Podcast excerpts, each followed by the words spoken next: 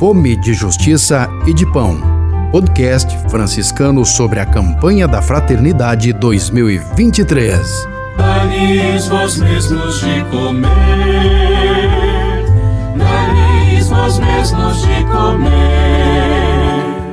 Este nosso podcast especial da campanha da Fraternidade 2023 produção da província franciscana da Imaculada Conceição do Brasil. Estamos recebendo com alegria Frei Vitório Mazuco Filho. Ele é mestre em espiritualidade franciscana e se dispôs a conversar conosco sobre o tema da fome e do alimento a partir da experiência e da espiritualidade franciscana. Paz e bem, Frei Vitório, que bom tê-lo aqui conosco em nosso podcast, em nossa série de entrevistas. Faz bem, Frei Medela, Frei Gustavo Medela e todos os que nos acompanham. Frei Vitório, qual é a ligação que nós podemos fazer entre a iniciativa da campanha da fraternidade e a experiência vivida por São Francisco de Assis? Penso que há oito séculos, São Francisco já antecipou a campanha da fraternidade, porque, em primeiro lugar, porque ele viveu a fraternidade. E a fraternidade dele era sempre estar em campanha, né? quer dizer, ele estava sempre no campo, era um cumpanes, um companheiro, um itinerante, alguém que via realmente as necessidades. São Francisco nos ensinou a perguntar nas entrelinhas das fontes qual é a sua fome, qual é a sua sede é o que você está precisando, qual é seu sonho, né? Frei Vitório, nós sabemos que São Francisco foi um homem rigoroso consigo mesmo, ele praticava jejum, penitência com muita frequência, mas ele também manifestou um olhar muito atento e carinhoso para os pobres e famintos. Como São Francisco agia diante do drama e do escândalo da fome? Só por uma questão de conceito, é, dentro da espiritualidade franciscana, é, a penitência não é vista como castigo, né? é uma eliminação de excessos. Francisco era filho de um homem riquíssimo de Assis, viveu a ostentação de ter uma mesa farta, muita comida, muita roupa, é, muitos benéceres. Né? Então, ao eliminar os excessos, ele realmente fazia jejum. A penitência não era só uma privação, mas era realmente chegar a um nível né, de que o verdadeiro jejum, jejum é comer o que o povo come, já que ele vivia no privilégio de ter muito. Ele era rigoroso consigo mesmo, mas extremamente cordial com os outros, a tal ponto que numa das noites, na fraternidade primitiva, um frade estava morrendo de fome por não aguentar o jejum, ele interrompe o jejum e faz um banquete ali com os frades, com o que eles tinham, e depois volta ao jejum de novo. É, Francisco entende muito a questão de fazer jejum e a penitência até como um tempo, né? Ele fazia vários momentos de jejum durante o ano, mas o mais famoso era da festa de Todos os Santos até o período de Natal para exercitar isso. Porque quando você se esvazia, você fica mais sensível. É, segundo Atilano 59,5, diz que Francisco fazia penitência e jejum para imitar Cristo, né, que muitas vezes comia junto com os pescadores, com os discípulos, com a multidão, aquilo que eles tinham: pão, peixe, milho. Além disso, Francisco deu muita esmola e, junto com a esmola, o alimento. A esmola para os ricos na época era uma ostentação de quem tem. Para Francisco, a esmola era a ostentação de quem pode dividir. Então, resolver a questão da fome também era viver a pobreza, a partilha de quem pode oferecer alguma coisa. E algo muito importante na espiritualidade franciscana é descobrir a fome e seus motivos. A parábola do lobo de Gúbio, né, que é Ifiorete 21, ele vai descobrir a fome do lobo. E também na compilação de Assis 115, que é o mesmo é, do Espírito da Perfeição 90, quando os ladrões vêm assaltar o convento, são reprimidos violentamente pelos frades, ele manda chamar os ladrões, manda colocar uma mesa, os ladrões comem junto e mudam de vida. Porque às vezes descobrir a fome do outro, você resolve as questões mais conflitivas, não só da pessoa, mas da sociedade e do mundo. Esse nosso podcast franciscano sobre a campanha da Fraternidade 2023, Fraternidade e Fome, o lema Dai-lhes vós mesmos de comer. E estamos tendo a alegria de conversar com Frei Vitório Mazuco, abordando a temática a partir da perspectiva franciscana. Frei Vitório, em relação a Santa Clara, ela que pediu para si e para suas irmãs o chamado privilégio da pobreza. De que maneira ela lidava com a questão do alimento e, consequentemente, também com a questão da fome? Francisco era filho do homem mais rico de Assis porque tinha um mercado de tecidos, né? E Clara era filha do homem mais rico de toda a Úmbria, do estado da Úmbria, porque ele era uh, o senhor das armas, vendia armas. E é engraçado o que Deus faz, né? Então, é, Clara jamais pediu para si.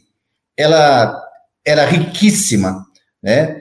E como ela lidava com a questão do alimento e com a fome? Vamos à legenda de Santa Clara, capítulo 3, no versículo 3, diz assim: Estendia a mão com prazer para os pobres e da abundância de sua casa supriu a indulgência de muitos. Então, tudo que entrava no convento, ela dividia com os pobres. Além disso, o privilégio da pobreza era o seguinte: as damas nobres entravam muito para os mosteiros e levavam o baú de seus dotes.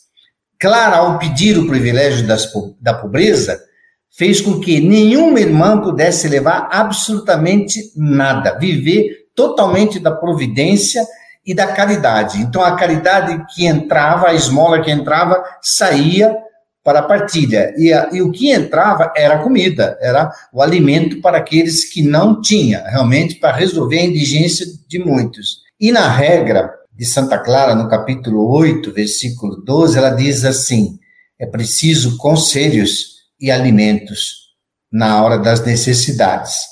E é também da regra de Clara, né, no capítulo 16, a famosa frase que São Francisco também usa, né? Se uma mãe ama e nutre sua filha carnal, quanto mais diligentemente deve uma irmã amar e nutrir a sua irmã espiritual.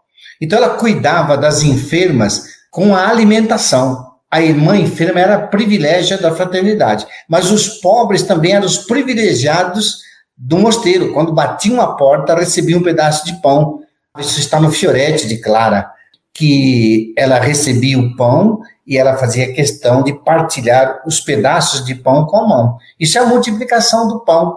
Se você reparte o pouco, sobra para muitos. Clara era assim. Podcast formativo sobre a campanha da fraternidade, produção da nossa província franciscana da Imaculada Conceição do Brasil, tratando dessa vez sobre o tema a fome, o alimento e a espiritualidade franciscana, com a alegria de recebermos Frei Vitório Mazuco. Frei Vitório, agora vamos falar um pouquinho de Santo Antônio. Que mensagem o pão de Santo Antônio, conhecido em todo o Brasil e também em diversas partes do mundo, pão distribuído aos pobres, traz para nós quando nós refletimos sobre o tema da fome? É o pioneirismo do cuidado, né? Pioneirismo de você ter coragem de ir lá buscar o que você tem, o que te sobra e entregar para quem não tem. É, de onde que vem a tradição do pão é, de Santo Antônio, o pão dos pobres, né? É que Santo Antônio ia na dispensa dos frades e pegava todo o pão que estava lá e dava para os famintos, né? E uma vez os frades perceberam que o pão tinha desaparecido, ele doou tudo. E aí o assunto na hora do café foi: ladrões entraram aqui e roubaram. Aí Santo Antônio disse: vão lá e vão procurar no lugar onde sempre estão os pães. Eles foram lá e tinham o dobro, né?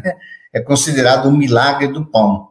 Então, o pão de Santo Antônio significa que o milagre ele não é um fenômeno sobrenatural apenas, né? mas é sobretudo a coragem de você dividir, né?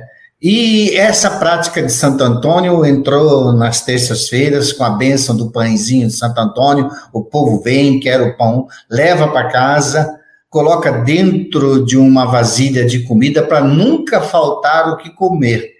Né? Então, uma prática, uma inspiração leva a um pequeno gesto. Santo Antônio pertence ao mundo e é talvez é o padroeiro do maior número de paróquias, capelas, logradouros, praças e ruas, né? Então, o pão que Santo Antônio inspirou a ser partilhado é o pão realmente para saciar a fome. Aquele pouco que é dado é tudo. Frei Vitório Mazuco, dando-nos a alegria da participação, a alegria da presença. Frei Vitório, e nós sabemos que a tradição de sentar-se junto à mesa, de partilhar a refeição, daquilo que nós chamamos de comensalidade, ela também está presente na tradição franciscana. Qual é o sentido, Frei Vitório, da comensalidade quando nós pensamos a partir da tradição franciscana? Olha, eu gosto muito dessa palavra que você colocou, a comensalidade. A comensalidade é refazer a convivialidade, a fraternidade refaz a humanidade. Ainda nós temos recreios, ainda nós temos encontros, ainda nós trazemos o povo para as nossas festas. E as nossas festas têm muita comida, né? Então isso é muito bom, porque a comensalidade significa comer e beber junto, juntos, ao redor de uma mesa, ao redor de uma mesa. Isso é uma referência de ancestralidade, de familiaridade humana. Né? É aí que se refaz e se constrói relações que sustentam gerações. Né? A mesa, que é o lugar da comensalidade, não é apenas um móvel, né? ela é uma experiência existencial, ela é um rito. Ela representa o lugar privilegiado do encontro, da comunhão, da irmandade, da familiaridade, da amizade. É ali que a gente comunica assim alegria do encontro, bem-estar, né? Realmente um, uma comunhão. Claro que nós temos um problema e é importante que o franciscanismo não perca isso e provoque a volta da comensalidade. Por quê? Porque a cultura contemporânea, ela modificou de tal forma a lógica do tempo cotidiano em função do trabalho, né? Que, e da produtividade, que ninguém mais tem a referência simbólica de ter tempo de sentar-se à mesa né, durante o dia, a não ser final de semana e olha lá. Então a mesa familiar foi substituída, é, lamentavelmente, pelo fast food, pelo iFood, né, que permite que a pessoa faça a sua experiência de nutrição sozinha, na solidão.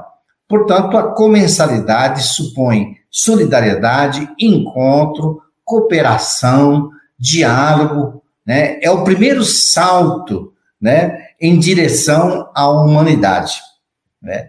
E, e, foi o primeiríssimo passo decisivo, porque coube inaugurar a característica básica da espécie humana, né, de todas as espécies, né, que é realmente comer para não morrer, comer para ficar em pé, comer para não ficar doente, comer para ajudar o outro. Então, essa comensalidade de ontem que nos fez profundamente humanos tem que nos tornar novamente profundamente humanos e tem que continuar hoje, né? Por isso importa encontrar tempo, né? Encontrar tempo para a mesa, no sentido pleno da comensalidade e da conversação gostosa, livre, desinteressada.